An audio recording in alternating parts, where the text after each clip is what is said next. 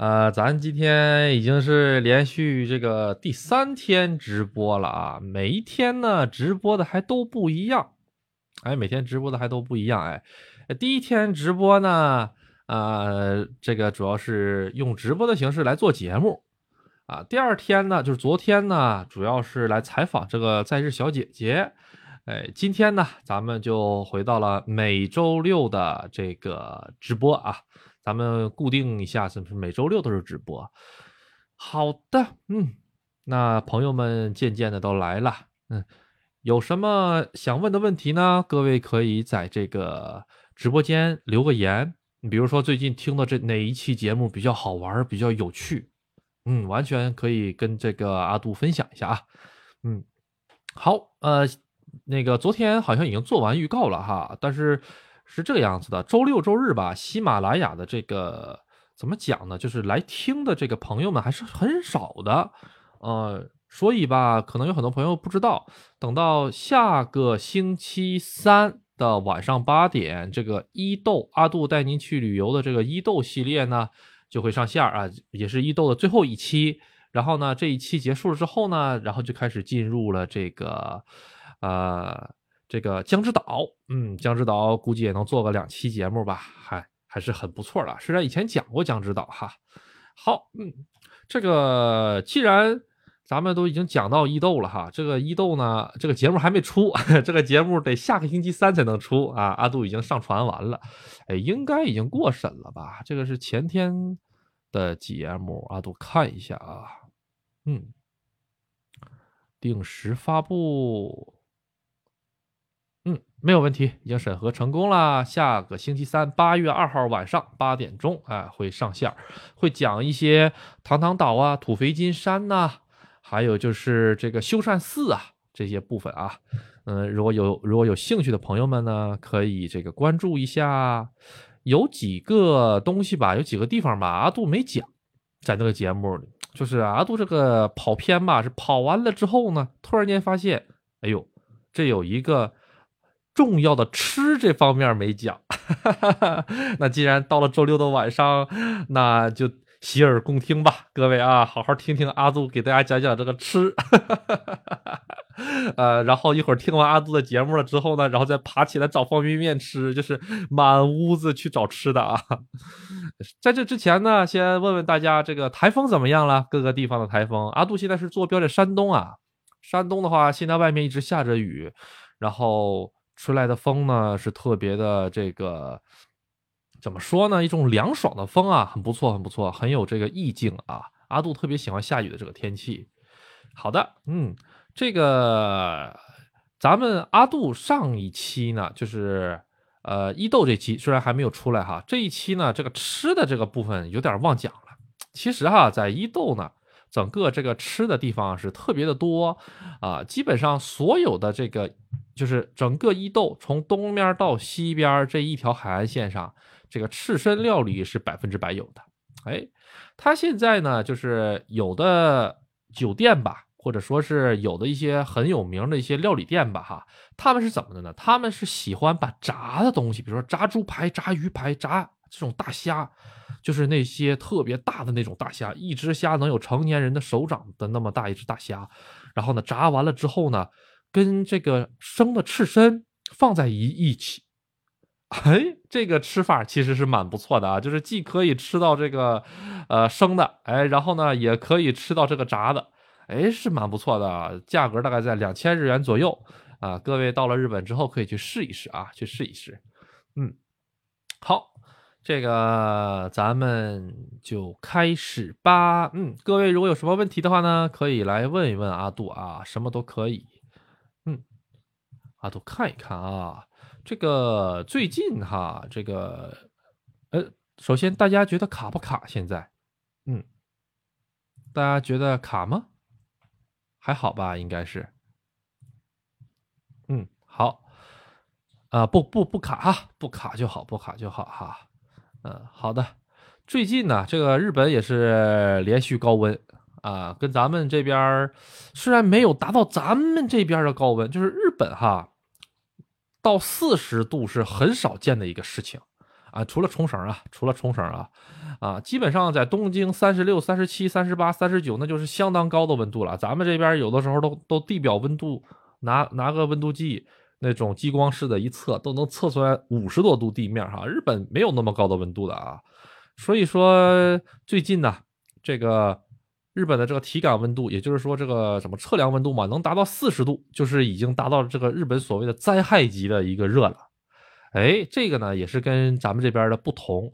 有的朋友们觉得现在是八月份，就比如说咱们现在八月份去日本哈，八月份去日本的话呢，其实怎么说呢，能比中国体感上的温度一些低一些，比如说比上海啊、比北京啊、比山东啊，体感温度会低一些啊。对，然后呢，它也并没有这个江苏啊啊，或者说是无锡啊，因为阿杜以前在无在无锡那边哈待着啊啊，无锡就是一个湿热啊，又湿又闷又热啊。日本虽然也是热哈，但是那种感觉比较少，没有没有那么强烈的啊，可能是因为毕竟是这个海洋气候嘛哈，跟咱们这边是不一样的。嗯，啊，看一看啊，看一看，嗯。哎呦，这个最近到了夏天哈，这个日本的这个花火大会哈，真的是特别的流行哈。这个各地的花火大会已经都开始这个出来了啊，呃，而且在这个哪里来着？有一个叫做偶田川花火大会啊，都记得哈，它好像是日本最古老的一个花火大会，它好像是起源于这个。江户时代，江户时代的话，那都已经是两百多年前的啊事情了啊。江户时代的时候还没有进行这个明治维新呢啊，他亲爹还没来呢，就有这个花火大会。哎，他是在条河上看的啊，嗯，而且呢，他是已经是大概有四年没有开了啊。今年是疫情了之后的第一第一场啊。如果是八月份左右，各位去日本的话呢，就是。会感觉到就是怎么说呢？好像到处都在开花火大会一样的感觉，嗯，可以去体验一下啊，这个还是很不错的。呃，日本的花火大会呢，它的这个呃看这个花火是一方面，就是看这个烟花是一方面，其实更多的、更重要的是什么？是体验那种就是浴衣文化，他们都会穿着这个年轻的这个呃小女生们呢，都会穿着一些这个浴衣呀，然后呢。这个会拿上一些什么？那个，比如说，现在好像没有了。以前有，会拿一个小壶，那个壶呢，啊，就像一个小灯笼似的，但其实不是灯笼，那个是什么？你知道吗？那个里面点的是蚊香。哎，也就是拿着这个东西呢，咱们走这个蚊香呢，就就在这个小壶里，就像上相当于一个小罐子里面，一个小陶罐里面啊，它它呢旁边有很多的孔。烧完了之后呢，这个烟就从这个里面出来了。然后呢，咱们因为是一边拿着它一边走嘛，所以这个烟呢就会围绕着咱们这个身边，所以呢蚊子就不会来叮咱们。到了夏天的时候呢，这个是一个挺好玩的一个事情啊。现在可能就比较少了啊，现在这高科技东西比较多，都不用那玩意儿了。但是呢，啊，如果大家是在日本的农村啊，如果当地的店家有这个东西，最好是带一个去啊。啊，要不然的话，真的是能被蚊子给咬死。虽然日本的这个蚊子呢，普遍智商都不是很高，哎，因为阿杜是在这个江苏那边生活过啊。江苏那边的话呢，除了蚊子比较毒以外，还有什么东西比较厉害？就是这个啊，蟑螂。蟑螂和蚊子真的是很厉害，尤其是那个小蟑螂啊，特别的多。哎，南南方的朋友应该知道，日本呢小蟑螂基本没有。特别大的，像北方那种大蟑螂也没有啊，就是中不溜的这种蟑螂，而且呢，总感觉这个蟑螂的智商呢跟这个蚊子也是差不多啊，就是说你想打，你还真的能打得着啊。中国这个蚊子简直了，那是这个特技飞行这个资格证，估计全都是考下来的哈，出生就在特技飞行啊。日本这个蚊子很好打，一拍啪，你就能把它给拍死了啊，而且很少有那些就是像咱们这边的毒蚊子。一咬了之后，那个包特别的大，特别的肿啊，这方面特别的少啊。哎，然后阿杜之前讲过的，就是这个到了夏天之后，日本比较好用的一个，就是一个白颜色小瓶儿，那个东西叫什么玩意儿来着？之前有朋友跟我讲过，那个叫做什么敌敌敌什么玩意儿来着？不是敌敌畏啊，不是敌敌畏啊，那玩意儿敌敌畏是农药，那个叫什么玩意儿啊？无比敌。好像中文叫做无比迪是吧？哈啊，在它的日语叫做 muhi 啊，它是用片假名写的 muhi 啊 muhi，这个特别好使啊。呃，然后如果是各位没有用过的朋友呢，推荐，嗯，在这个淘宝啊、京东啊哪里都有的卖，二三十块钱一小瓶，这一小瓶，你别看它二三十块钱哈，比花露水贵，它能用个一年。花露水就是咱们睡觉前呢，哎，那那到处撒呀，是不是啊？啊，这个东西不用啊，这个东西呢，你只要被咬了之后，哎，一轻轻一抹，马上就好，啊，就跟那个太天胃散似的啊。出了事儿就是不是出了事儿，胃一疼了之后马上吃，马上就好。嗯，好，哎呀，这个花火大会呀，确实是不错哈。嗯，嗯，这个哦，AKB 四十八好像阿杜看新闻也开始是恢复了这个握手大会了。哎呀，AKB 四十八也有个这疫情这么这么长时间也完全没有开展这个握手会。握 AKB 四十八是什么呢？就是一个日本的一个组合啊。他们呢就是呃怎么说呢？啊，他们的这个偶像跟咱们这边的不一样。咱们这边的偶像是像神一样供着的。哎呀，咱们去飞机场见一面都见不着，那保安恨不得给你推出二里地去。是吧？他们那边的那个偶像呢，是一种亲近的偶像，就是说咱们正常人可以、普通人可以接触到的一种偶像。你他们比如说是不管多有名的这些明星啊，哪怕是哪怕是很有名很有名之后，他们 AKB 还有个小小的剧场，在这个秋叶原啊啊，然后呢，他有好多地方有有有这个剧场，就是很多咱们在电视上看到特别有名的一些人，他们也会固定的哎，有排班表一样到这个剧场里面去这个演出。然后呢，这个剧场就是说，人家是在台上啊，咱们就在台下，咱们可能离这个偶像的距离就两米远，就这么近的距离啊啊！然后呢，完事儿了之后呢，还可以握手，哎，一个人呢可能是十秒钟、十五秒钟啊，这个样子握个手，还能跟人家握个手啊，前提是你得买个 CD 啊什么之类的哈啊，这个东西都是有有那个什么的。嗯，这个阿杜觉得他这个挺好啊。呃，咱们上海以前也有个四十八，叫 S H 什么四十八哈，它也是 A K B 四十八的一个姐妹团体。他当年呢，啊，其实也是办的这个东西啊，但是最近好像没大有听见这个声音呢，可能是阿杜不关注这方面了啊，他可能还是还是在继续活动啊。其实不光有这个中国上海的。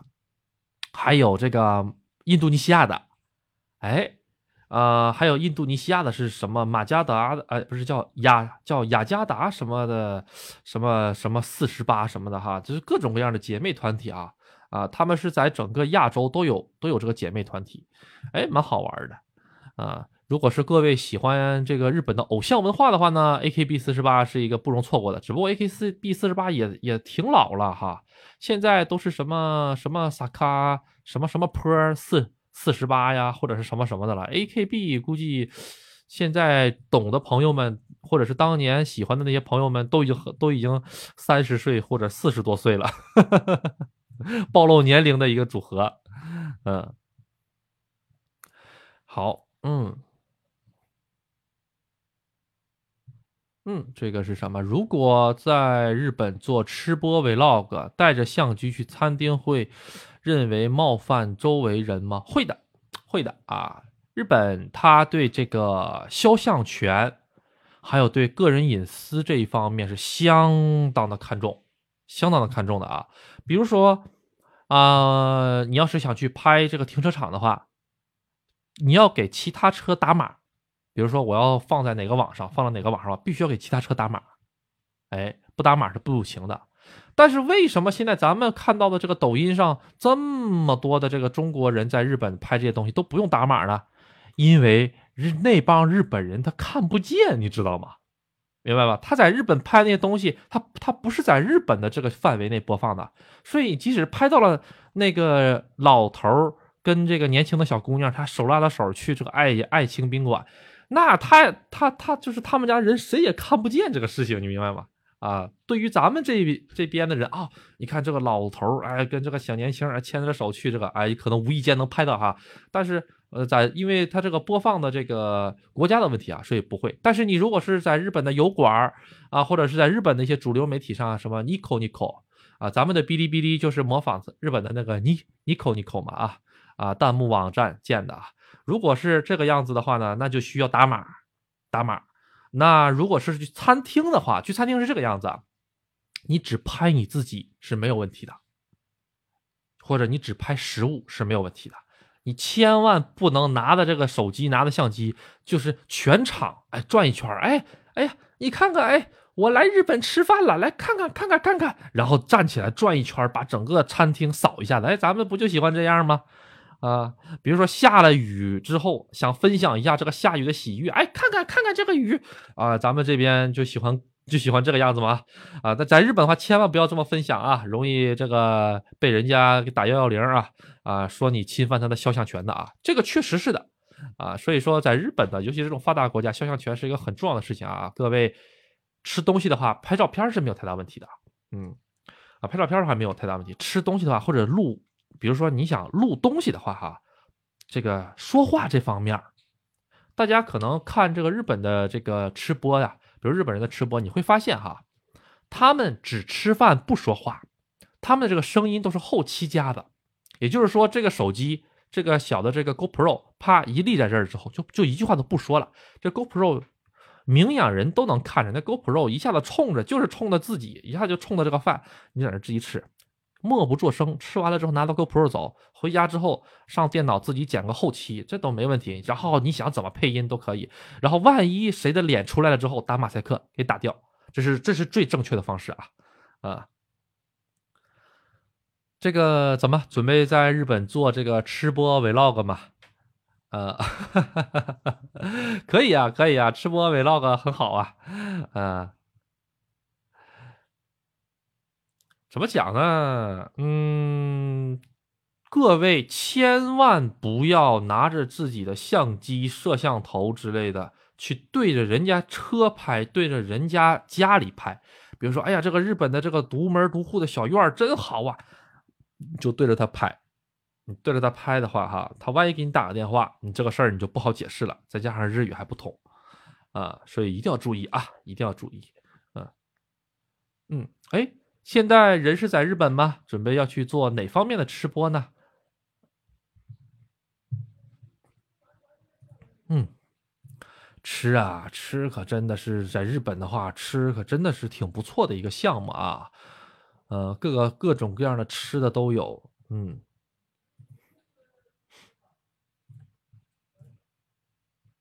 嗯，哎呀，这个北朝鲜又发射什么玩意儿了？好像哈。啊，这个北朝鲜呀，一发射什么玩意儿呢？这个呃，日本人就就吓得，哎呀，就吓得，嗯，这个是挺好玩的一个事儿啊，呃，没办法，就天天这个敲打敲打这个日本，吓唬吓唬这个韩国嘛，呃，嗯，没办法，小国的生存之道嘛，嗯。要么就是顺从某一个地方，要么就是当疯子、当傻子、当疯狗，啊，这个样子的话呢，才能保持住自己的嘛。嗯嗯，哎呦，这个怎么讲呢？这个岸田，哎，最近有个新闻哈，就是岸田他不是上来之后啊，啊，日本呢就开怎么说也不是岸田吧。进入平成后期了之后，尤其是进入令和了之后啊，也主要是进入平成后期。平成十几年开始啊，哎，这个日本呢就开始到平成二十年吧，就日本就开始搞这个无纸化。无纸化是什么叫无纸化呢？就是所有的政府办公啊，基本上都要跟这个纸说拜拜。哎，然后呢，各种各样的事情呢，尽量都不要用纸啊，或者说呢是多证合一。日本呢？你看，它就不像咱们中国，咱们中国一个身份证啊，走遍中国，走遍全中国啊，一个身份证走遍全中国啊。你要是说你开车没带驾照的话呢，还有电子驾照可以看啊，是不是哈？哎，这个电子驾照的话呢，也比较简单。那日本哇，那玩意儿我跟你讲，那简直了啊，这玩意儿啥也没有 啊。咱先说日本，它没有这个身份身份证的这个问题啊。它有一个东西叫做 My Number Card，My Number Card 是什么？M Y My，然后这个 Number 就是这个号码嘛，Card 这个 Card 就是我的号码卡，简称过来啊，叫我的号码卡。这个东西呢，发表出来了之后呢，呃，刚开始出来的时候哈，这个东西等于没有用。为什么你知道吗？在日本用的最多的东西是驾照。日本这个国家呢，基本上是呃汽车普那个普及率特别高的一个国家啊，基本上每家每户都有两台车，一一一台车到两台车，有的有的人家三台车很正常啊啊，所以驾照这个东西普及率就比较高，驾照这个东西就能当你的身份证明。哎，比如说你要是去办银行卡了啊，就要驾照。哎。比如或者说是你去这个呃买个便利店买个烟，然后想来确认一下子这个烟这个就成年人呢还是什么的，哎也用这个驾照，哎呃基本上哈就是这个 买男班卡的这个这个这个东西哈，阿杜就见过一次，是什么时候见过的呢？是阿杜当时去啊阿杜当时在酒店工作的时候哈，有一个呃。外国的一个女孩子来我们酒店入住，啊，她跟日本人一起入住，他呢一看你就知道，他要不就是印度尼西亚的啊，要不就是菲律宾的，就是呃稍微亚洲的面孔，然后带一些这个就是东南亚那种那那那那种特色那种感觉哈。然后呢，我们酒店是什么？外国人的话是需要留证据的，就是也不是留证据，就需要留个档的啊。我就说啊。您是外国人吗？您要是外国人的话，留个护照啊，或者是留什么呃您的这个身份证明。他当时就把这个这个卡拿出来了。我当时接看到这卡的时候，我就震惊，这是个什么玩意儿？我第一次见。我在日本待那么多年，我都没见过这个东西。哎，那别人就问：哎，阿杜，你在日本干那么多年，你怎么不去办一个？那玩意儿没用啊！你办那玩意儿干啥呀？是吧？我上市政府里去。我要去办什么资料？我有在留卡呀，外国人身份证，啪，那个那个卡比这玩意儿厉害多了，什么玩意儿都能办。把那卡一甩出去了之后，什么啊，打个这个资料，打个那个资料啊，都可以做做了出来啊。我要是平时的时候不不想暴露出我是外国人的这个事情的话，那我就拿我的驾照啊，是吧？我去这个营业厅或者我去干什么的时候，他要确认年龄、确认这个东西的时候，我就直接把我驾照甩给他了啊，他他就完事儿了。这个卡一点用都没有。然后呢，日本政府为了让这张卡有用，啊，他就把这个健康保险证硬生生的要不要跟这个卡卡合并。实际上，健康保险证哈，在日本就像社保卡一样的东西哈，日本是有个独立的，但是那个不是像咱们中国的什么社保啊、医保啊合并在一张卡里，咱们叫社会保障卡，他们那个东西就叫做健康保险证。那这个健康保险证也是在日本确认身份的一个手段，比如说。啊，未成年人是吧？哈，我这个没有驾照，那怎么办呢？用学生证，哎，学生证或者是这个健康卡就可以了。哎，这个健康卡的话，就是跟他爹走的啊。这个世代啊，就是一个世代，相当于一个家族，一个家族里面挣钱的这个主人啊，他呢，呃，可以给这些抚养的人，然后发这个卡。那他们以后生病了，拿这个卡去的话，就直接是打七折啊，就这种感觉啊。嗯，然后。这个这张卡呢，本来呢是要跟这个呃买 number card，就是我的号码卡，哎，这个人号码卡呢是合并的啊。后来呢，大家反对啊，没有人愿意干这个东西，太麻烦了。你这一合并了之后，我这这捣鼓不明白，那老头老太太，然后这个事儿呢，本来是打算哈。在二零二四年，也就是明年秋天为止，要把现在的这个健康保险卡给它废除掉的。没想到啊，现在呢好像是又得延期了啊！这个特别符合日日本人的，就是政府推行的某项措施，基本上哈，如果对于老百姓来讲太麻烦了，哎呀，我不想这么整的话，这个事情基本上就做不成。这个卡呢，其实在日本已经有一定年头了啊。真的是推行了好多次，比如说疫情的时候，你办这张卡才能优先打疫苗。哎，真的，刚开始出疫苗的时候，就是你得办这个卡才能打疫苗。然后呢，日本政府就拿这个，就拿这个东西，哎，收割了一帮人。当时阿杜记得哈，那老多人了，去这个市一所排队，哇，排两天才能排到这个卡。这个卡的话呢，像咱们中国啊，比如说阿杜是有这个山东省居住证的啊。这个山东省居住证呢？前两天阿杜一看过期了，我就上山东省，我就上我们这公安局去换个居住证。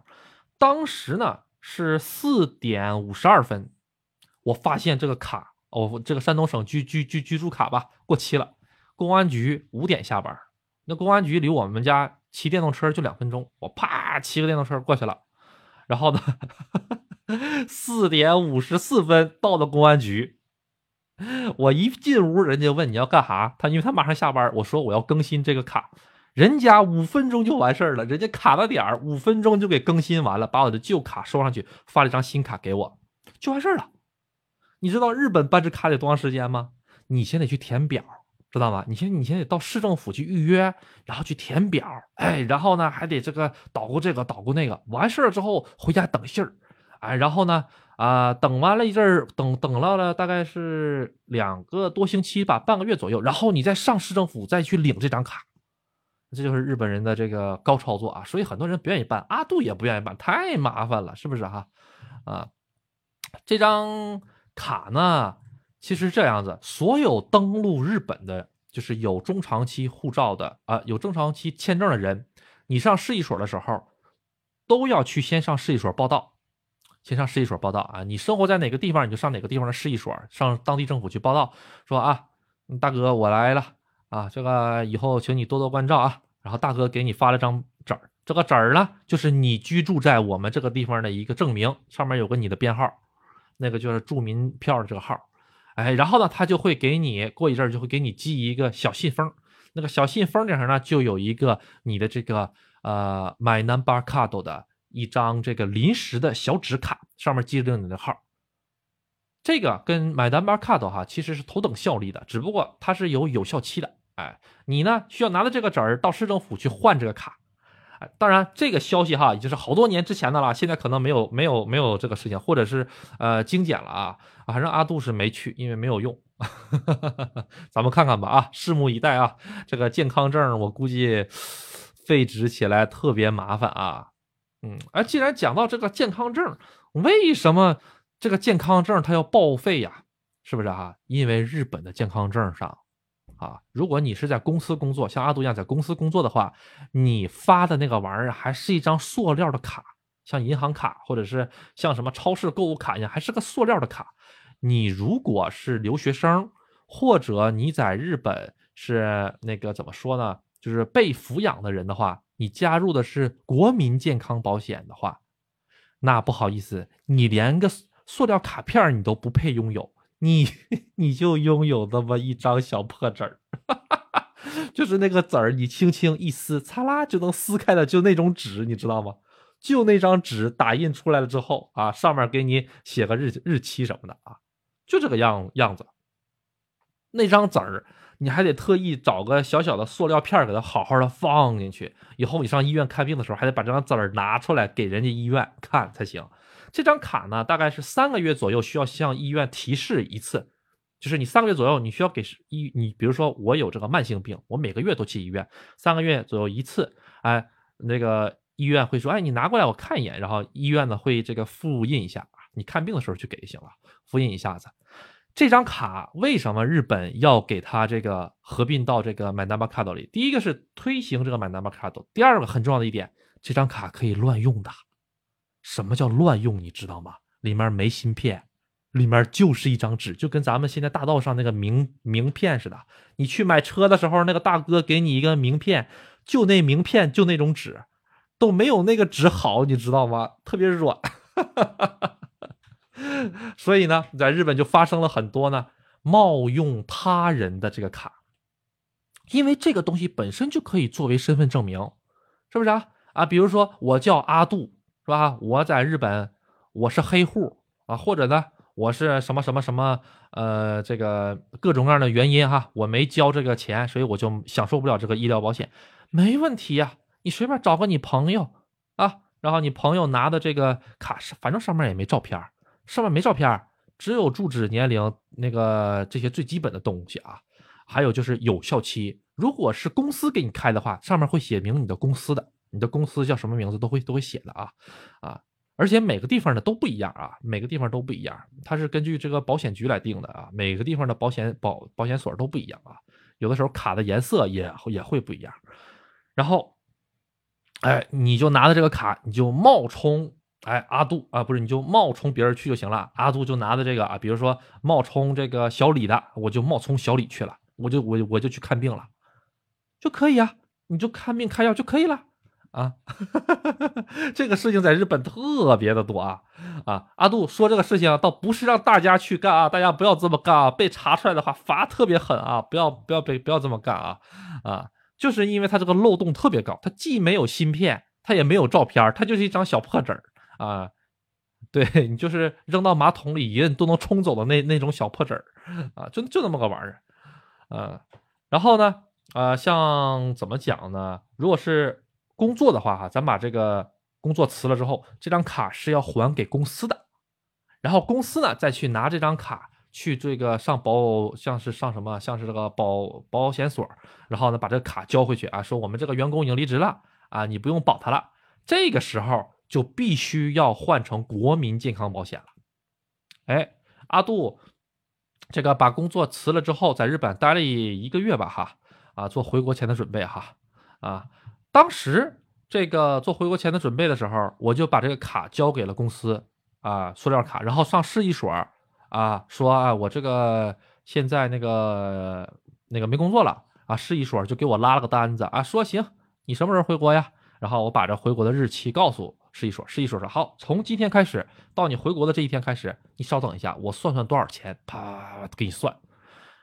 阿杜记得花了三万多日元吧。啊，花了三万多人，我也不知道为什么我这么贵，一个多月吧，一个多月花了三万多日元啊，国民健康保险啊，我也不知道为什么我这么贵啊，呃，可能是因为这个之前好像有一个月是公司没给我交，对公司没给我交，后来我自己负担的一部分，反正花了三万三万八千多日元，我记得挺挺清楚，这么贵啊，当时我算了吧，那就那个什么吧啊。公司是什么呢？因为这个保险跟中国是一样的啊，公司交一半儿哎，我交一半儿所以呢，公司不给我交的话呢，这个怎么讲呢？就是他也就少交一半了，哎，他也他也不从我这儿扣，他也不用交了，所以这个部分就全部是我自己来来那个什么了，啊，后来都一想，算了吧，就这样了啊，嗯，然后。它本来这个纸，然后就换成了这种纸的啊。阿杜说的特别特别简单的这种纸的一个小卡片啊。哎呀，当时我就看这玩意儿，你要是给它弄碎了，哇，那简直你就是用手轻轻一窝吧，你就你就能给它窝吧完了，你知道吗？就那张小破纸然后呢，原来他打他用机器打印出来的日期是到四月底啊，四月底啊。后来呢，他一他知道阿杜要一月一月底回国啊，他就拿这个红线，拿拿这个纸。啊，不是拿拿着这个尺子，拿着红笔，把上面的这个本来四月底的这个日期给划掉，自己拿这个纸给划掉，就拿就拿这个笔哈，把这个划掉，划掉了之后，用手在旁边写上到一月几号几号，写完了之后盖了一个我们玉电厂的一个小小的一个章，啪卡上去就结束了。就这玩意儿，就这玩意儿太好造假了吧？你说是不是？那回去自己刻个我们玉电厂的这个萝卜章，你你想要到几号就到几号，没有人管得了你，是不是？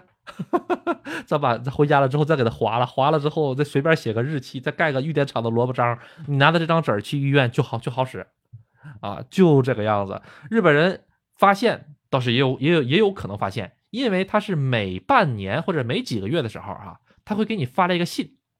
或者是一年哈，好像我记得好像半年一次哈，会给你发了一个信啊，因为阿杜之前还是半年还是一年，我有点忘了啊，就是因为阿杜之前在日日本住过院嘛，啊住完了院之后呢，而且阿杜之前这个之前的节目讲过，这工作压力大啊，总是喜欢这个拉肚子啊，这个我一直都在看，就是每个星期去医院，每个星期去医院，每个星期去医院啊，这么去的啊，然后大概。过了不知道多长时间，哈，突然间来家里来了一封信，这个信一打开之后，哎，保健所来的信啊，好像是保险局来的信。这个保险局来的这个信上写的特别清晰的啊，一条一条，几月几号，哎，干什么，在什么买药花了多少钱，全部都是。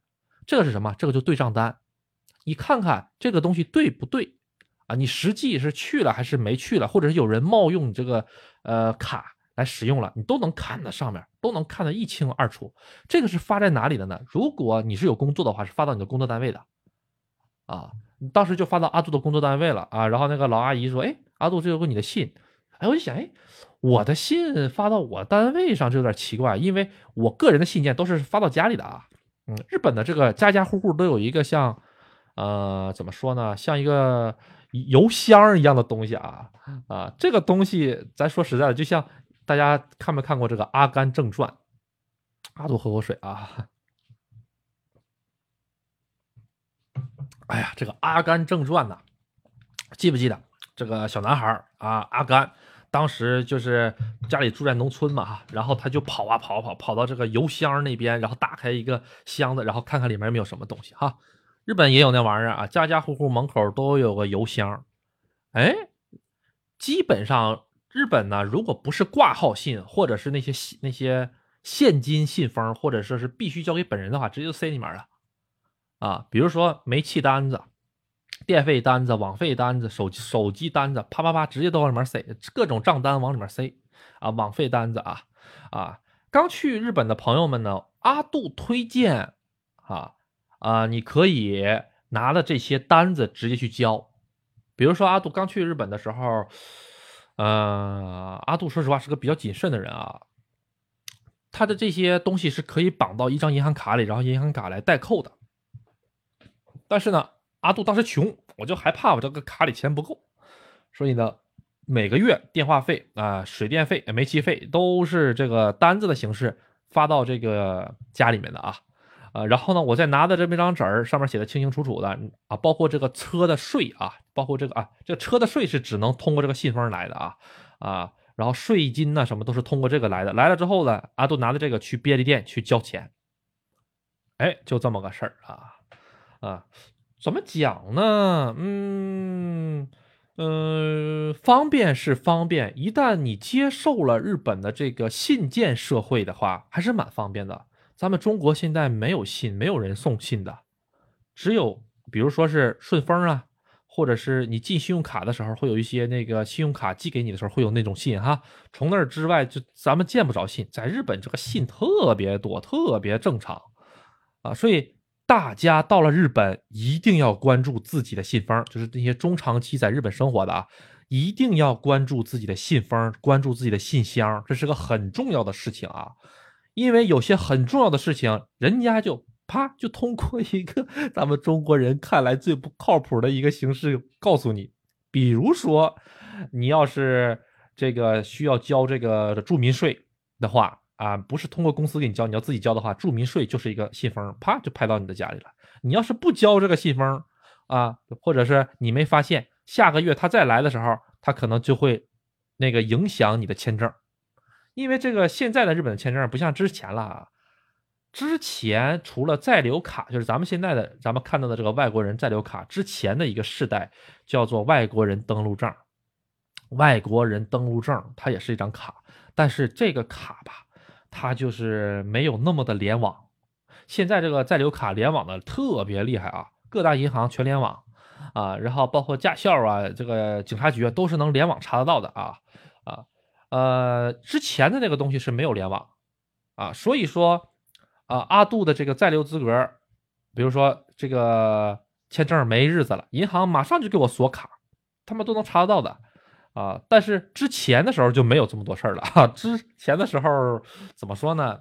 日本之所以变得像现在的这么严格啊，或者说是现在这么麻烦呢？啊，跟咱们那些前人挖挖坑的那些大同胞，或者是那些大前辈是有很大关系的啊。就是因为他们当时在这个日本使劲挖坑，挖各种各样的坑，才导致日本现在越来越复杂，越来越麻烦啊。就比如说这个免税。啊，之前讲过的啊，这个免税就妥妥的是被 这这些人给玩坏了。原来免税多简单呢，是不是？直接往护照上一钉，卡个章啊，你直接把这玩意儿一摘丢掉了之后，我上飞机没有人管你，是吧？哈啊，阿杜记得很清楚啊，因为阿杜当时在日本的时候，那个。长期签证是可以登陆半年的时候是免税的。阿杜说这些都没有用了，都已经是过去式了，现在都不行了啊！现在除了各位去旅游的能免税以外，谁也旅不了了。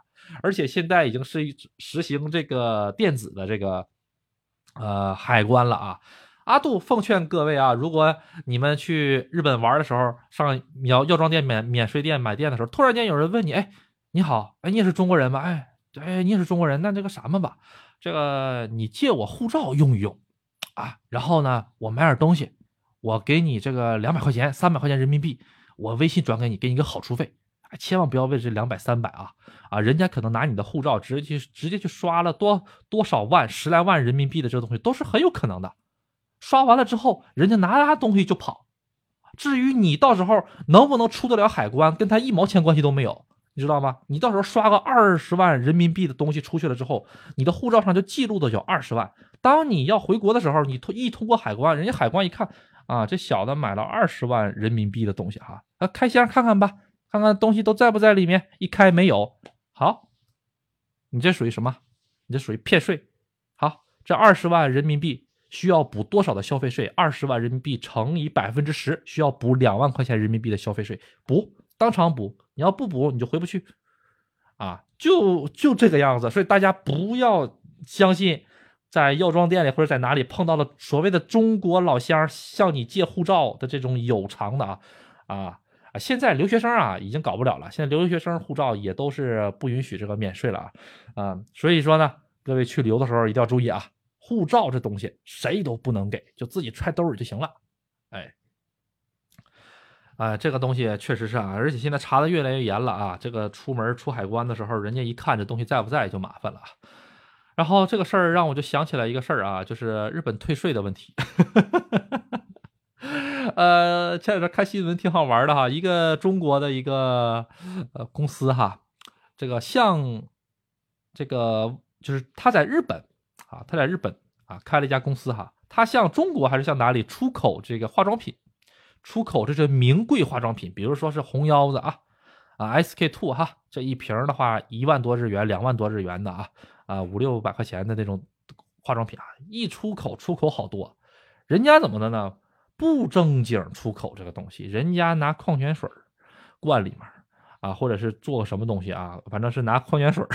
拿矿泉水呢代替这个东西，让让它出口，为什么呢？骗骗这个消费税，也就是骗这个反税这个东西啊啊，这个东西确实是这个像咱们中国人干的啊。阿杜之前在哪一期直播里，好像很久之前讲过这个事儿哈，没想到 前两天在新闻上就看到这个事儿了，哎呦。这个真是，我也不知道这哥们儿是不是听阿杜这个节目的啊？这个听了阿杜这节目之后，真去这么干了啊？啊，那这个东西，啊，退税这个事情呢，咱们这边也有啊，他只不过是把它就弄到了日本。你要正经靠这个，就正了八经，你买一堆 I S K two 神仙水或者弄一堆红腰子，你退回来的话，挣不了几个钱儿。因为成本在这儿，你还得回来销那个怎么说呢？销售是不是哈？那你要是弄一堆矿泉水，那就不一样了，是吧哈？然后把这个货值报的高一点啊，然后呢，这个水呢发过来之后，连集装箱一起扔了，你也挣钱，明白了吧？啊，所以说等于是空手套白狼。哎，他这个挺聪明啊，空手套白狼啊啊，这个具体的细节咱就不讲了啊，万一谁再有这个模仿犯。再去干这个事儿，那就不好了啊！但是，呃，怎么讲呢？阿杜推荐各位，不管在日本是拿什么签证呢，经营管理签证也好，留学生签证也好，工作签证也好啊，这个歪路子尽量别走啊，因为这个东西真的是不知道哪一次你就摔倒了，掉掉这坑里去了啊啊！有一些可以正经做的一些呃挣钱的方法，阿杜可以讲一下子，比如说。你去帮人家排队这个事儿，这个留这个留留留学生而言是很正常的。这个事情的话，按照本质上来讲，是一个灰色地带。为什么呢？因为你买了之后，这个新的东西你直接转卖给人家，这是犯法的。你以获利为单位，这个就是以获利为目的去转卖的东西的话，这个是犯法的。但是还是像阿杜说那个样子呀。哎，你只要把这个排队买的这个包包，哎，放到手里，这个一挎，哎，然后呢，它就变成二手的了，自用二手，九点九九九九九九九九九九九九新啊，无非就是这个呃这个把手上面哈，这包的把手上面哈沾了一点自己的这个汗毛啊，沾了一点自己的皮肤组织啊，这就变成九九九九九点新了，就变成自己的东西了啊。然后你在卖的时候就合法了。哈 哎呦，这个东西啊，简直怎么说的太厉害了！我真的太佩服这个日本的脑回路了啊。嗯啊，这个规矩嘛啊，日本很多规矩都是这些君子规矩啊啊嗯对，这个排队的这个事情啊，阿杜记得好像是，比如说出一些特殊的手办啊，或者是出一些特殊的，比如说之前出 PS 五的时候排队去买啊，一台 PS 五的话。呃，就是你排队买完了之后，你一倒手，你就能挣个一千块钱、两千块钱人民币。那时候刚出来的时候哈，很火、很火、很火啊。你很简单呢，你这个买完 PS 五之后，你给它开了封之后啊，然后呢，你再原封不动给它装回去啊，然后你再把这个贴纸再给它贴上去，回去这就算是你的自用二手了啊，准新二手了啊 啊，因为这个日本的各大这个二手网站也是明令禁止。贩卖全新的东西的啊，除非是什么呢？除非是一些就是自己用了之后的是可以的啊，啊，比如说我，而而而且有些东西是不让卖的啊，比如说电子钱、电子货币啊，不允许卖啊，就是经常很多留学生踩坑的那个啊，啊，上这个便利店去买一堆小纸儿，这个玩意儿是不让卖的啊。但是你你要是想把它卖出去的话，有专业的这个回收网站，那是可以上那儿去卖的。嗯，哎呦。这个确实是哈，讲来讲去的话挺好玩的呵呵，很多的事情。嗯，哎，咱们看一下啊，嗯，明年去日本报了四月的语言学校，想着做点 vlog 记录生活，感觉题材应该很多。嗯，明年想去哪里去呢？上哪个城市去？啊，一直听回播，今天赶上直播了啊！欢迎欢迎欢迎，嗯。我之前听导游说，SK two 是做蛋糕的。嗯，SK two 是做蛋糕的，这是什么意思？我有点听不懂。嗯，哎，不大清楚哈，这个是什么意思？阿杜觉得吧，嗯，你要是买这些东西啊，因为阿杜是。呃，平时的时候也会买一些这个东西啊，也给人家带这种东西啊。阿杜还是对这些东西价格比较知道的啊。呃，各位去旅游的话，上飞机场去买就行，很便宜，真是免税，真免税。而且有些套装外面没有，哎，外面真没有。比如说红腰子，两个红腰子当时才不到多少钱，不到七百多块钱还是几百多块钱啊？阿杜当时。回国的时候在飞机场买的啊，因为可能也是因为当时是疫情啊，当时疫疫情回来的时候，阿杜在这个呃成田机场免税店的时候，你都不知道啊，那玩意儿关的呀，那个就像这个呃五线小城市的地下商场一样，全都是卷帘门锁着的，就这一家还那个店是开着的啊，去那儿买买点东西啊啊，对，真的是嗯，这个货怎么讲呢？呃，阿杜觉得差不了太多，啊，对，说是老早做蛋糕起家，这个还真不是很清楚，这个还真不是很清楚，啊，想用用可以用用用，嗯，这个东西虽然你看着挺贵哈，但实际上能用很长时间的，嗯，一瓶的话用个三个月四个月，你划个小一千的话还是可以的，还是蛮蛮合算的啊。呃，还不是太贵，嗯，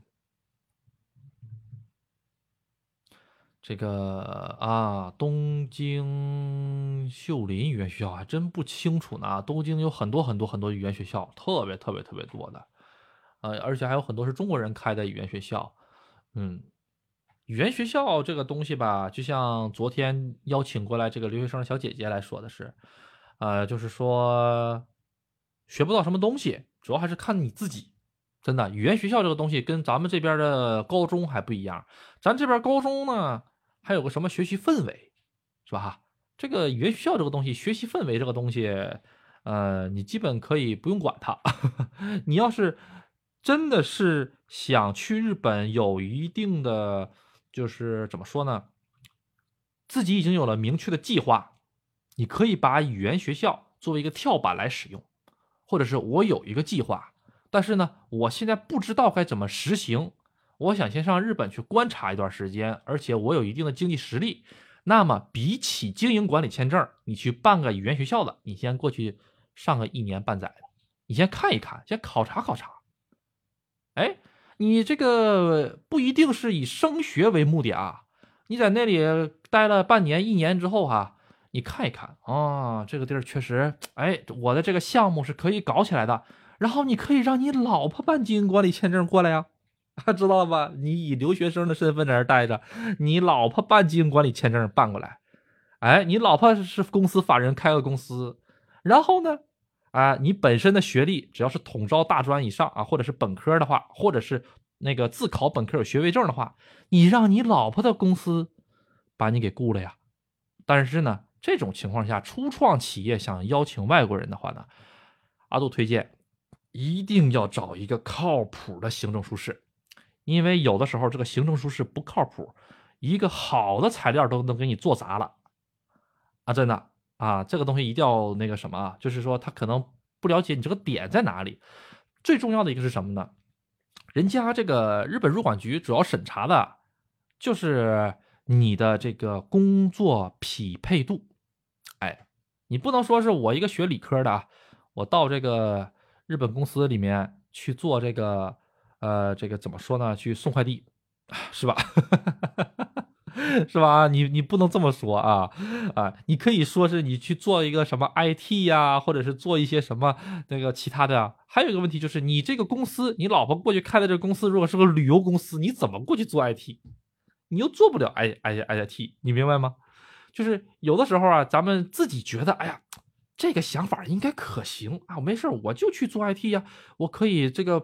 帮着这个我们公司修修电脑、弄弄服务器，人家入管局认为你这个理由不成立，那就不给你发这个在留资格证啊，那就没办法。所以说这个东西，呃，如果你们要做一个大局的话，哈啊，一定要这个提前想好这些东西啊啊，这个确实是一个方式吧啊，比如说，嗯，手里呢，呃，有个有个十万啊，有十五万去留学就可以了啊。对，呃，这十万、十五万的话呢，怎么讲呢？如果再有一定的语言基础的话，实际上用不了太多，找个最便宜的语言学校，啊，然后呢，去了之后呢，先好好学学这个日语，然后感受一下文化，试一试自己能不能融入到这个范围内啊。呃，日本人的这个做生意的思想和做事儿的这个逻辑，跟咱们中国人是完全不同的，啊，虽然。他也像咱们中国似的，他有一些人情交往啊，人情交际啊。但是这个人情交往、人情交际这个东西，不是说一顿饭、两顿饭就能交际起来的。呃，就是怎么讲呢？还是需要有有一种东西给你做背书。如果你是个初创企业的话，而且你做的还是传统行业，那很难的。啊，比如说你想在日本开个物流公司，哇，那哎呀。那简直，你就是 今天上午出门，你就被这个黑猫摁在地上摩擦；今天下午出门，你就被这个佐川摁在地上摩擦。中午吧，你说那我这个不上午出门，我也不下午出门，我中午出门行吗？中午出门呢，被这个日本邮政系统摁在地上摩擦摩擦。这个行业很重要啊，千万别去自己给自己找这个这找这个难度啊。嗯。确实啊，你要是把一些中国的高科技的话，高科技行业的话拿过去的话，其实还是蛮有这个东西的啊。嗯，哎，比如说你可以上日本开一个这个，比如说是高科技型的产业，开个无人机公司啊，是吧？啊，虽然现在也有人在这么做了啊。然后呢，就是比如说是做一些什么呢？无人机这个东西嘛，比较敏感啊，它比较敏感这个东西。呃，比如说政府啊，啊，有的政府啊，有的消防队啊，也会采购这个无人机啊。但是他们采购的话，哈，他们宁可花中国大疆的三倍、五倍乃至十倍的钱，他们也要采购日本公司的东西。这个就是什么呢？这个就涉及到了一个这个呃国与国的一个问题了。哎，他们觉得是就像苹果，就像咱们这边似的哈啊，这个党政机关不允许用苹果啊，一个道理啊。对，所以吧，你得看好你自己的行业啊。有的行业确实是很不错，在日本可能也会很有市场，但是它不符合当地政策呀，知道吧？啊，对，嗯，当然了，如果你的身份发生一个转变就不一样了，比如说我有美国护照。这个事儿就不一样了，哎呦，那亲爹护照在那儿老好使了，开个企业直接自称为美系企业，然后全公司没有一个会讲英文的，全都是中国人，那也没问题啊啊！一来审查的时候，你看，啊，老板美国人啊啊，注册那个总公司注册地啊啊，这个美国的哈，上美国这个德克萨斯州随便找个农场里面注册一下子哈啊。啊，啊，然后回来一看，哇，美国企业厉害，厉害，厉害啊！或者上那个硅谷啊，把这个硅谷公共厕所的这个门牌号记下来啊，然后呢，注册一下，填上去啊。我们总公司在呃美国硅谷哪里哪里哪里啊？人家一看是个公共公共厕所啊，你别让人家查出来。啊，这方法不有吗？啊，就比如说咱们中国哈，不有好多伪日货。啊，说什么啊？日本公司监制啊啊，那个什么什么森林呢？啊，还有什么什么什么送啊？哈，呃，这个乍一看那个标志就跟这个叫什么玩意儿来着？跟这个优衣库那个标志很像哈。啊，各种各样的仿日货特别多啊啊，都说是公司在日本做的啊，都说是日本来的哈。然后呢，一查，哎，就在东京租了个小办公室啊，这小办公室里面就俩人啊，一个是社长。啊，一个是这个职员，呃，然后呢，这个职员呢还是一三五上班啊，哎，哎，然后呢，周六周日还休息，哎，然后呢，一看这公司干什么呢？这公司没有实际业务啊，啊，然后呢，呃，这地址一看，哎呀，这还在居民区里面，哎，然后呢，就可以写个什么东京啊，什么什么什么株式会社监事啊，那个监制。一看特别厉害，然后一看场地啊，这个产地哈啊，Made in 义乌啊，小商品世界啊，跟日本一毛钱关系都没有啊啊，对，哎，咱们老百姓也没有什么手段能查得到嘛，也查不到日本的什么什么东西嘛哈，嗯，所以吧，这个东西，你看，哎，这个就是一个不错的一个，当然。咱不能说是人家怎么怎么怎么的不好啊，人家只要没犯法，啊，在法律允许的范围内，一切都是可以的啊。只不过他这么做的话呢，是欺骗民族感情啊，欺骗咱们个人感情，可能会欺骗了一些啊，啊，欺骗了一些啊，都是认为日本好的感情啊。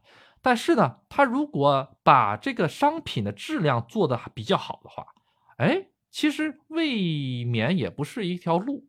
哎，同等的这个思想，咱们换到日本呢，是不是啊？哎，比如说咱们中国什么东西拿到日本最有名？大家有没有知道的？如果有有知道的话，可以打在这个公屏上。咱们在日本人心目中，咱们中国什么东西最有名？大家想想想想一想，啊，没有没有人知道吗？哎。哎，有一位朋友说茶叶有名，哎，对，茶叶有名哦。哎哎，老干妈，老干妈的话没有那么有名吧？啊，茶叶，阿德来说下茶叶啊。咱们朋友们到日本去旅游的时候，你买个什么乌龙茶啊，你就会看到旁边写了一个啊，福建省产。哎，这日本也没有叫福建省地儿啊，对，就是中国那个福建省。哎，就中国那个福建省产的啊，这种东西在日本人的眼里是高级货，明白吗？哎，就是哎，只要一看到有福建产的，哎，那就是高级货，哎，或者是什么什么什么什么什么什么入啊，这个入就是添加进去了什么什么东西啊啊，这个茶叶在日本的固定思想里面，其实是一个比较好嗯高档的一个东西，所以说呢，哎，可不可以试一试把这个东西发展起来呢？哎，这也是一个方法啊。啊，日本人比较喜欢喝什么呢？喝绿茶和红茶，还有大麦茶，还有乌龙茶，就这四种大概的茶叶啊。呃，然后的话，红茶的话，其实哈，红茶的话，我觉得咱们中国的红茶蛮好喝的啊。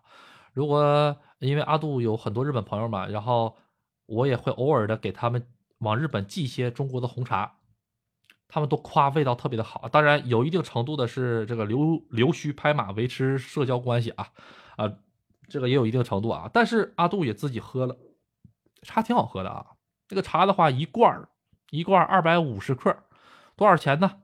啊，折合人民币啊，十来十来块钱多便宜！这玩意儿你卖到日本的话，翻两倍价很正常，妥妥的。哎，呃，不要打什么武夷山，呃，不要打什么这个这个山那个山，就打福建两个字儿，这一下就好卖。啊，当然了，日本人对于这些茶叶这种东西呢，他还有一个这个比较心理上有一个过不去的坎儿，就是当年的毒饺子事件。毒饺子事件，还有就是各种中国的农药超标这个事件，这个东西具体怎么洗，呃，就看各位有没有大佬愿意在在中国搞，在日本搞这个东西了。我阿杜觉得哈，这个茶叶这个东西哈，因为日本也有各种各样的茶叶，比如说我们进港的茶叶就特别有名。哎，你这个在我们进港的话，呃，基本上买个茶叶作为这个回老家的这个礼品。哎，或者是呢，我老家就进港了，我这个回了一趟老家，我回这个东京上班的时候，给咱们这个公司里同事带一盒茶叶，带个进港茶叶，哎，这个东西同学们，哎，不是同学们，这同事们都会很开心。这个风俗日本也有啊，所以呢，就是咱们中国茶叶的知名度怎么在日本打起来？哎，这个是一个很不错、很不错的一个提案吧。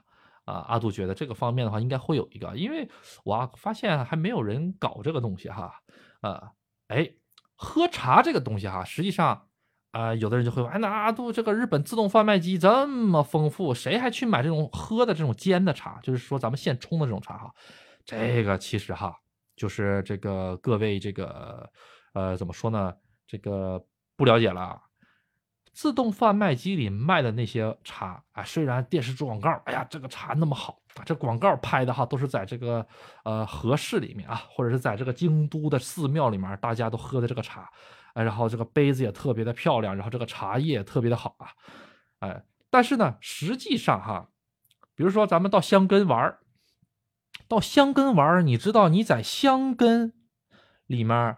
比如说，在一个美术馆里面，它有的美术馆是提供简餐的。简餐是什么呢？就是有茶，哎，有红酒，有这个这个三三明治啊，有这个香肠，有这个冰淇淋，这叫简餐啊，不会给你搞一个什么麻辣鸡脖什么之类的啊，不会给你炒个菜啊，给你爆炒一下的，没有这种菜啊，是简餐，就是以这种呃冷餐为主啊，最多最多拿着微波炉给你打一下的啊。这些叫简简餐嘛啊，热狗什么的。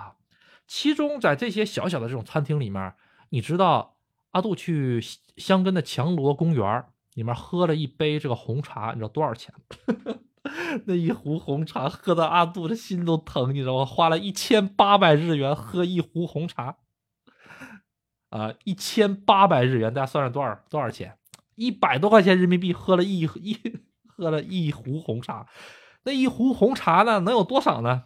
那一壶红茶哈啊，大概也就只有个八百 CC，八百毫升左右，七八百毫升，连一升都没有啊！那就说那个茶叶很高档吗？啊，对于从小喝茶叶的中国人来讲，喝那茶的话，嗯，道边儿或者是道道边儿或者是超市里面十五块钱一包的那种红茶差不多感觉啊，没有特别的大的区别。啊，好的红茶，孬的红茶，呃，作为中国人来说，哈，都有这喝茶天赋，一喝你就能区区分得出来，哎，什么八万八一饼的老班章啊，什么的，是吧？啊，其实咱们现在中国的这个东方树叶，啊，这个这个系列的这茶叶，你拿到日本吊打日本的这个茶饮料，啊，当然在绿茶方面可能打不过人家日本啊，啊，人这个日本的绿茶确实是做的还不错啊，它能把这个。就是说，怎么说呢？一种这个口感都能做出来。比如说日本的这个生茶，生茶系列啊，啊叫什么右右卫门还是叫什么玩意儿？它有个生茶系列，阿杜特别想喜欢喜欢喝。它里面就相当于你喝之前得使劲摇晃，你知道为什么摇晃吗？因为它里面很多茶粉一样的东西，它会沉淀在底下。你使劲摇摇摇摇摇完了之后起沫子了之后，一打开了之后喝，啊这个口感特别的滑。哎，然后呢，能尝到一些咱们中国就是现用茶水泡的，就先用热水泡的这种感觉，哎，就是那种特别的圆润，哎，这个口感呢也特别的润滑，这种感觉，哎，有的茶叶就特别喜欢。阿杜现在喝的是这个雷公山清明茶，那阿杜喜欢它的一个原因就是除了口感以外，就是它的这个味道香味儿比较独特啊。雷公山清明茶很便宜，大家去查一查啊，就可以去买。三十拼多多三十块钱一百克，可以去喝个试试啊，很不错，这个味道。我先喝一口啊。哎，它这个口感哈，就是稍微有有一些这个东西。日本他们做这种瓶装饮料就能把这口感做进去，这个就是人家挺厉害的一点。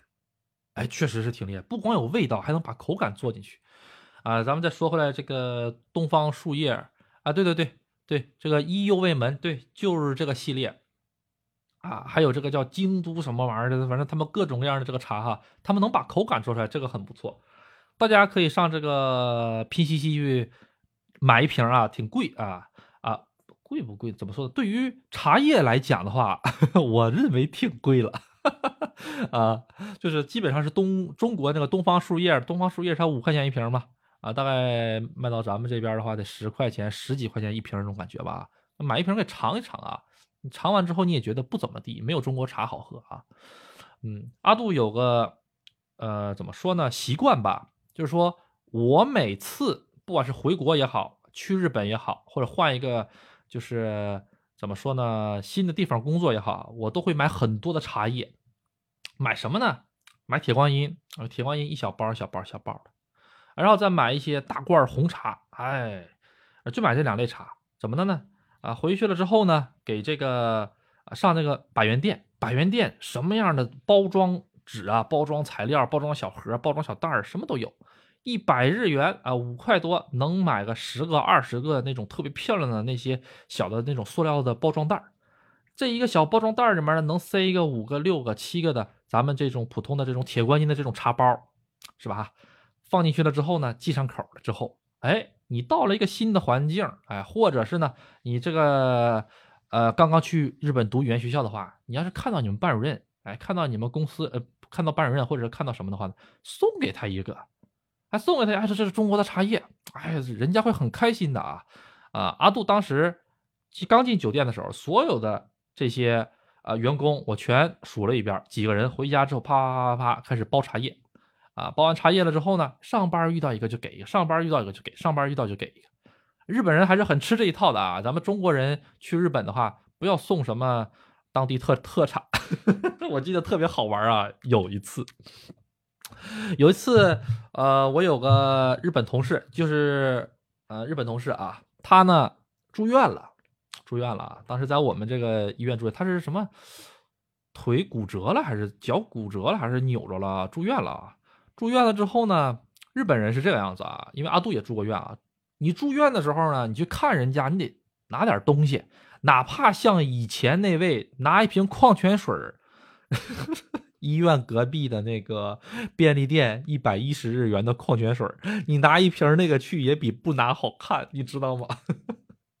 我一想到这个事儿，我就想笑，就是君子之交淡如水的这件事情是正儿八经有真实事例的啊啊，在在那放了，买了买了一瓶矿泉水给我啊，当时看上我阿杜生病在医院，我是特别的感激啊。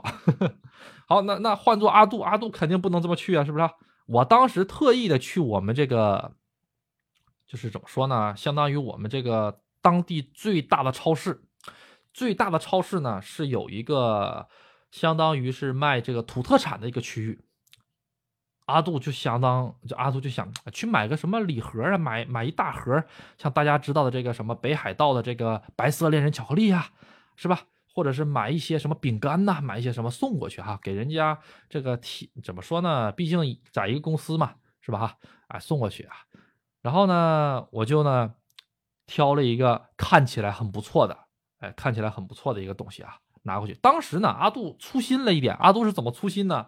阿杜没看到这个里面装的是什么东西，但我但我大概知道这个里面是什么啊，我就哎这盒儿啊包装也挺好啊，价格也不贵，大概在一千日元左右。其实你要去送礼的话，带一千多日元的的这种点心就可以了。日本的这些点心大概就在七百日元五啊五百日元到一千多日元之间，不会特别贵。因为你送个特别贵的东西，假如说你送个一万日元的东西给人家，对人家是一种负担。人家会想哇，我怎么还你这一万日元的恩情啊？是不是啊？所以你就买个便宜点的东西给人家，人家领了心意就可以了。哎，人家还没负担。阿杜当时犯了个什么问题呢？就是说我没仔细看这个东西是产地是哪儿的，你知道吗？我就看这个饼干还不错，长得还挺漂亮的，还看着也很好吃，我就拿着了。拿到了之后送过去了之后，哎，他就那个，他就送到他那儿之后，我说啊。给你拿个东西，你看看啊，你那个祝你这个早日康复啊，拿去吃一吃。他说哦，他说啊，这个饼干特别好吃。我说是吗？这个饼干特别好吃。他说是啊，这是咱这是咱们玉电厂特产。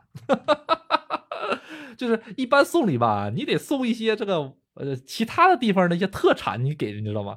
啊，他就是土生土长的玉电厂人，我就送了个土生土长的玉电厂的特产送给了他，就总感觉阿杜自己觉得吧，就总感觉有点过意不去，你知道吗？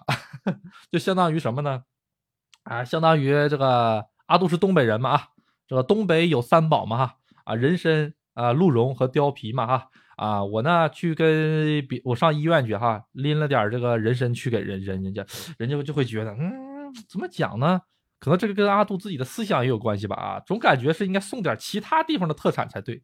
哎呀，这个当时就是没看着，哎，没看这个产地，哎，这个确实是阿杜这个疏忽了。反正本人倒没觉得，本人挺开心的，从小吃这饼干吃吃长大的。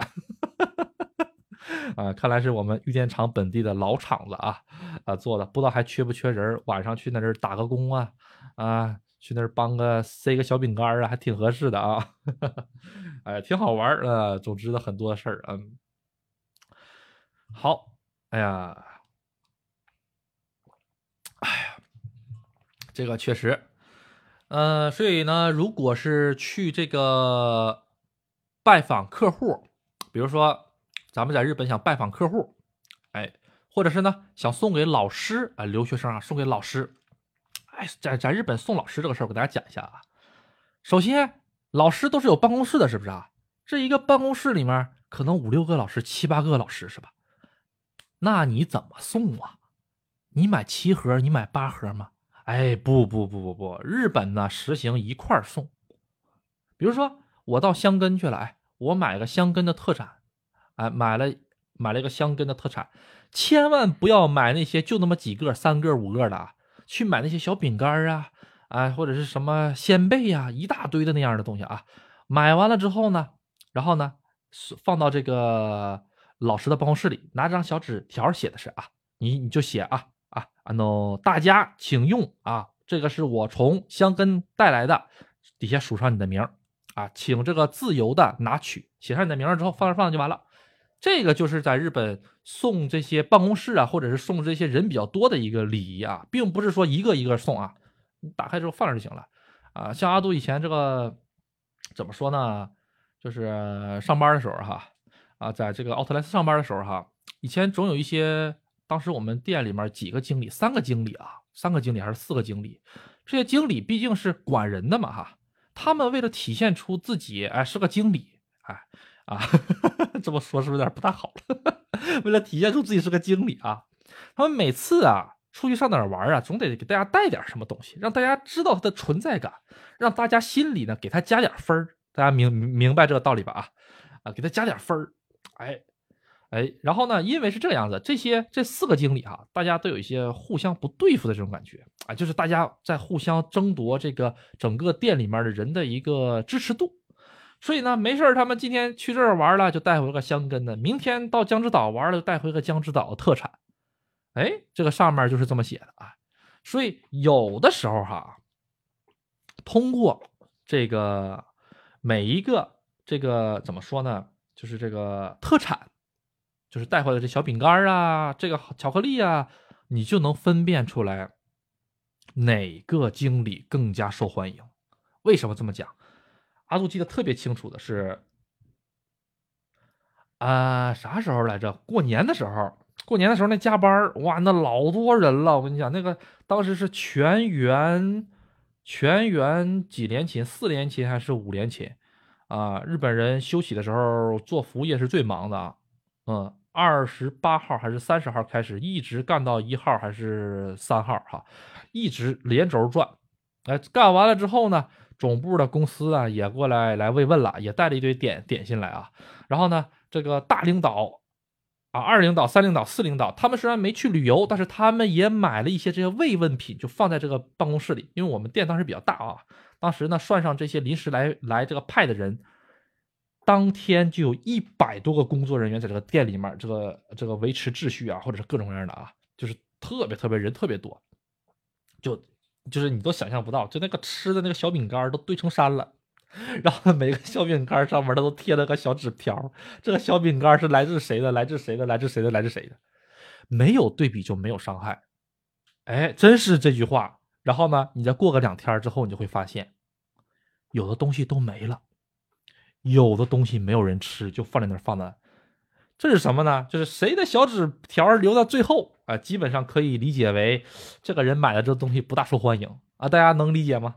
啊，然后呢，就是能感觉出来，呃，他可能在这个店里哈，嗯，不是很受待见这种感觉啊。因为呃，怎么讲呢？日本人也经常会有一种就是啊，我看不惯你，我也不会吃你的东西，我也不会拿你的东西，我跟你不会有任何的交交交往。啊，或者是阿杜以前见过一个一个场景，人多的地方就有江湖嘛哈。当时阿杜在那个休息区休休息吃中午饭，哎，然后旁边两个日本人在那讨论啊，就讨论，哎，这个点心是谁的呀？哎，这么好吃，哎，好好吃。然后旁边那个人说啊，是那个谁谁谁谁的。当时那个说话这个人，啪，直接把把点心就吐出来了，你知道吧？吐垃圾桶里去了，啪就丢了。然后吐完了之后就就走了，什么话都没说。当时的场景特别尴尬。啊，你知道特别尴尬啊，就感觉是这个人是我烦的人，我他妈才不想吃他的东西，就这种感觉啊。呃，当时阿阿杜啊领略了啊，日本人这个挺腹黑，挺腹黑的啊啊 呃！而且呢是这样子啊，整个当时哈有很多的派遣公司，派遣公司也都会来送东西啊啊，比如说我们当时的派遣公司是在三岛，三岛产什么？三岛产橘子呀。啊，三岛橘子，整个静冈县，整个东京那个神奈川这一片都很有名的，所以呢，这个就会拿这个橘子捧一箱橘子哈，直接送到我们店里去让大家吃。这个橘子哈就比较麻烦了啊，这个橘子的话呢，就是人家放过来之后会有这个领导写写在旁边写个小纸儿，一个人只能拿一个哦，哎这一类的东东西啊。啊，当然了，也有不遵守的啊，拿两个的这种东西，感觉，嗯，哎呀，你要是送水果的话比较少啊，水果这玩意儿太贵了啊，真太贵了啊，嗯，但是还好也能吃得起，比如说是到了产橘子的季节哈，产橘子的季节怎么买橘子最合适呢哈？它有一个就是说，呃，日语叫做慈眉后代。慈眉后代，慈眉这个意思就是装的意思，往里面塞，往里面装的意思。后代就是放题。大家在日本什么塔贝后代呀、农民后代呀，比如说是随便吃啊、随便喝呀、自助这种感觉都有是吧？哈，花多少钱你可以随便喝喝酒啊，花多少钱可以随便吃饭。日本的这个慈眉后代就是随便装，在这个超市里面是有的。它那个袋儿就那么大，哎，然后呢，你就往里面塞，你能塞几个就塞几个。哎，你知道，然后，呃，阿杜呢，第一次见这玩意儿挺新鲜的，哎，然后我就看别人怎么，这个玩意儿纯属是看脸皮，你知道为什么吗？因为你这个袋子塞满了之后，你最上面是被撑开的，那个口子是被撑开的，是不是哈？有的日本人呢，就直接啊，觉得啊，既然已经到这个袋子的顶了，那咱们就不塞了啊，好，就这么拿过去了。有的人呢不这么觉得，有的人呢就说，哎。它只是能装进去就可以，那我就钻这个规则的牛角尖儿。那即使超过了袋子口，我也继续往上堆，继续往上堆。只要我到时候给这个收银员的时候，我能拖起来就可以，明白了吗？然后阿杜就第一第一次这么搞，当时是搞橘子，我当时多少钱来着？五百日元装一小袋儿，那一小袋儿的话，阿杜手拎了一下子啊，大概在一斤到一斤半左右的感觉啊，就是装的满满满满的，上面再冒几个，也就是一一斤到一斤半橘子啊，三十三十多块钱儿。阿杜当时呢，这个不大懂啊，呃，既然看到了有这个平的装的，也有的这个人装的比较多的，阿杜就这么想，我就装个中间的啊。咱也不搞最低，咱也不搞最高，我就搞个中间的，就是这个装满了之后，我再放两个上去就可以了。人家有的时候放四五个，这这这那堆的，那那简直了。然后阿杜就端过去，端过去说：“哎，人家这个服务员到结账的时候，人家就说了一句话，然后阿杜觉得特别 特别那个什么，刷新三观。人家人家就说：‘哎，你这好像还能装两个，你不去装两个吗？’嗯。”啊，感情这局的不是你们家的，是不是哈？啊，所以我去，我我去，我去，谢谢你啊！你稍等，我马上我就推着车子回去之后，我又塞了好几个，然后我就过去了啊，这样可以吗？就当时两个手哈紧握着那个袋子哈，就感觉是我要是下一秒钟我要是保持不了平衡，就全都都洒掉这种感觉啊！人家说啊，没问题，没问题，可以的啊，然后特别的亲切啊，这个可能就是在小地方的一个好处吧啊，这在大城市，在东京。可能就稍微有点严厉了，小小地方就没那么多讲究，啊，然后，哎，就那个结完了账之后，结完了账之后，人家特别的那个什么啊，人家特别的那个贴心的，直接甩个塑料袋过来，你倒这个塑料袋里就完了，就啪我就倒这塑料袋里去了，啊，就就就就就完事儿了。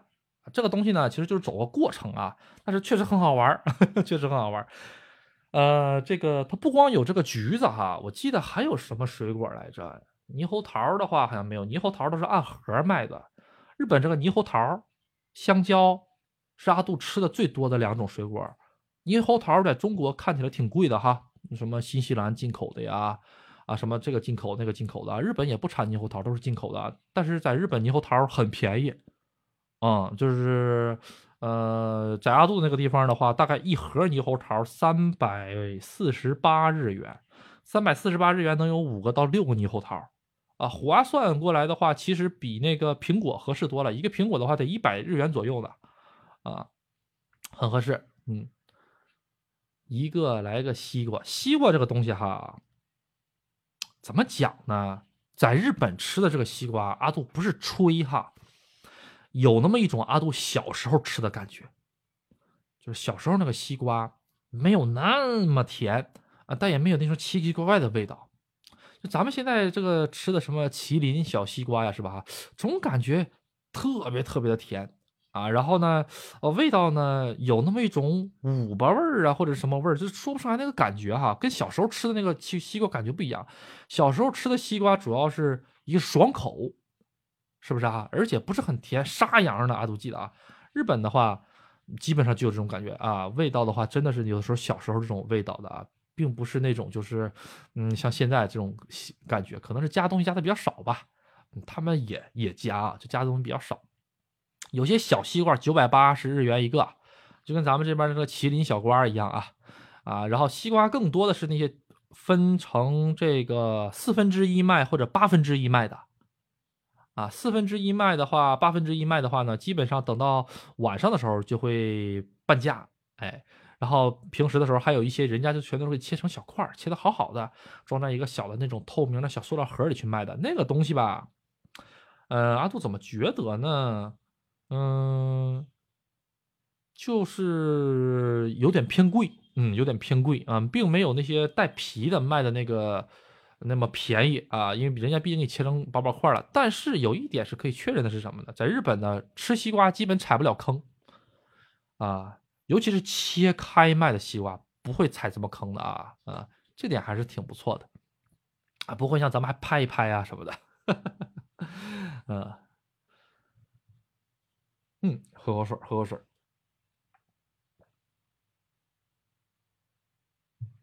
哎呀。哎呦，这转眼一个半点儿了，咱今天也差不多了啊。好，咱们今天呢就差不多到此为止吧。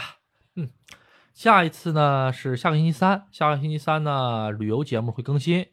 然后下个星期呢，阿杜是准备不是下个星期吧？就这两天阿杜就回东北了。